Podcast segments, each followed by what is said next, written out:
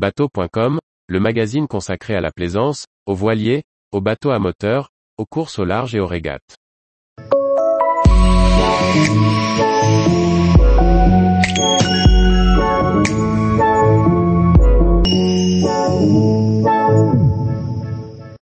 Macatea, une escale pour voyager dans le temps avec le patrimoine industriel. Par Julie Leveugle. Plus de 11 millions de tonnes de phosphate ont été extraites entre 1906 et 1966 à Macatea. Le minerai exploité par la Compagnie française des phosphates d'Océanie était alors la première ressource de Polynésie.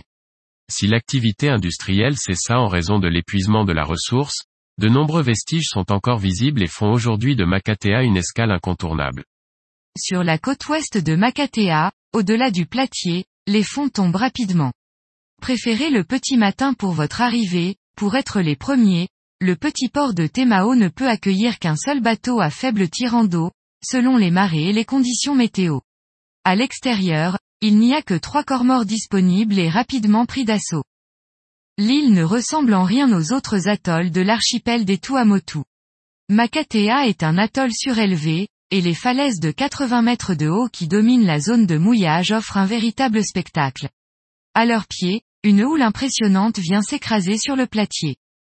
Depuis le voilier au mouillage, on aperçoit les vestiges d'anciennes installations portuaires, des tourelles construites à partir de coraux et la passerelle mobile, qui pouvaient charger jusqu'à 500 tonnes de minerais à l'heure dans les cargos mouillés au large du récif. Pour débarquer, même en annexe, l'entrée dans le port est sportive.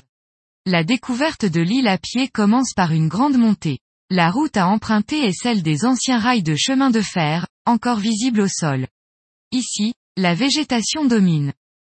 Les éléments qui ont servi à l'exploitation du phosphate n'ont pas disparu, ils sont encore en place et disparaissent lentement au rythme de la corrosion. Le chemin qui traverse l'ancien village donne à découvrir tout le patrimoine industriel de cette ancienne activité. Ruines des anciens entrepôts de traitement du phosphate, outils de travail, anciennes locomotives. Tout y est, l'ambiance est étonnante et invite à l'imagination. Beaucoup de vestiges demeurent et il y a des morceaux de métal corrodés un peu partout. Mais la nature a bien vite repris le dessus, des arbres ont poussé dans des pylônes métalliques, au-delà des murets en béton qui les encerclaient ou à l'intérieur de ce qu'il reste des bâtiments. Au sol, sur les murs, autour des poutrelles, sur les toits et anciennes cuves à eau, il y a partout de la végétation. À l'apogée de son activité industrielle, l'atoll abritait des milliers de travailleurs et la population dépassait les 3000 habitants. Moumu, le nouveau village de Makatea, héberge aujourd'hui moins de 100 personnes.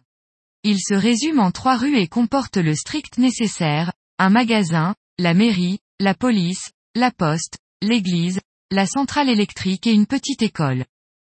Au-delà du village, l'unique route conduit ensuite aux anciennes carrières. Elles sont, elles aussi, très impressionnantes et valent le détour. Au bout du chemin, un belvédère offre un panorama sur la côte et ses plages.